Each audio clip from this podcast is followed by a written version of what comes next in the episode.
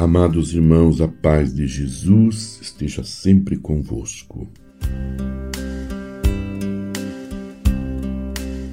Neste tempo quaresmal, que nos chama à conversão, que nos incentiva à oração, ao jejum e à partilha, à vivência da campanha da fraternidade, que tem como tema este ano Fraternidade e Amizade Social, com o lema Vós sois todos irmãos e irmãs, conforme Mateus 23, 8.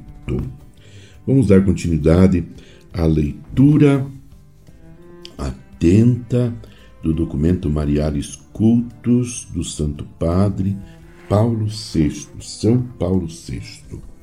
Maria é depois a Virgem Mãe, isto é, aquela que pela sua fé e obediência gerou na terra o próprio Filho de Deus Pai, sem ter conhecido o varão por obra e graça do Espírito Santo. Maternidade prodigiosa, constituída por Deus, protótipo e modelo da fecundidade da Virgem Igreja, a qual, por sua vez, se torna também mãe, dado que, com a pregação e com o batismo, gera para a vida nova e imortal os filhos concebidos por ação do Espírito Santo e nascidos de Deus. Com justeza, portanto, os antigos padres ensinavam que a Igreja prolonga no sacramento do batismo a maternidade virginal de Maria. Dentre os testemunhos destes padres, apraz-nos recordar o do nosso predecessor, São Leão Magno, que, em uma homilia natalícia, afirmava: a origem que Cristo assumiu no seio da Virgem Maria coloca ele na fonte do batismo, conferiu à água aquilo que deu à mãe. Com efeito, a virtude do Altíssimo e a sombra do Espírito Santo, Lucas 1,35, que fizeram com que Maria desse à luz o Salvador.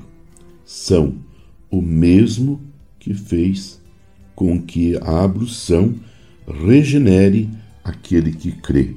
E se quisermos referir ainda fontes litúrgicas, poderemos citar a bela ilácio da liturgia hispânica.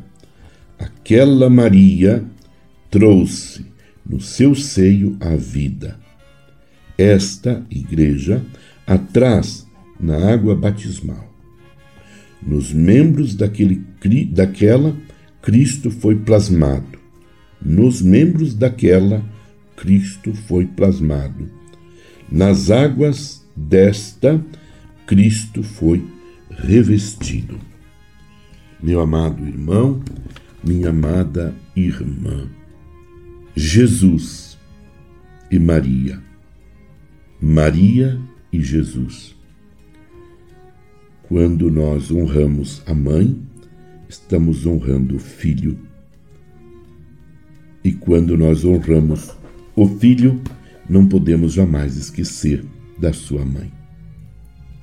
Permaneçamos unidos com Maria, mãe de Jesus, intercedendo por toda a igreja, especialmente nesse tempo quaresmal para que através da oração, do jejum e da partilha e da vivência do tema da campanha da fraternidade, fraternidade e amizade social, com o lema Vós sois todos irmãos e irmãs, à luz do Evangelho de São Mateus 23, 8, que nós possamos de fato viver esta amizade entre nós e assim possamos progredir na paz mundial.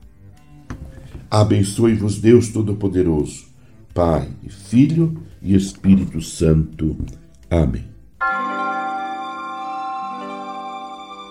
Você ouviu Palavra de fé com Dom Celso Antônio Marchiori.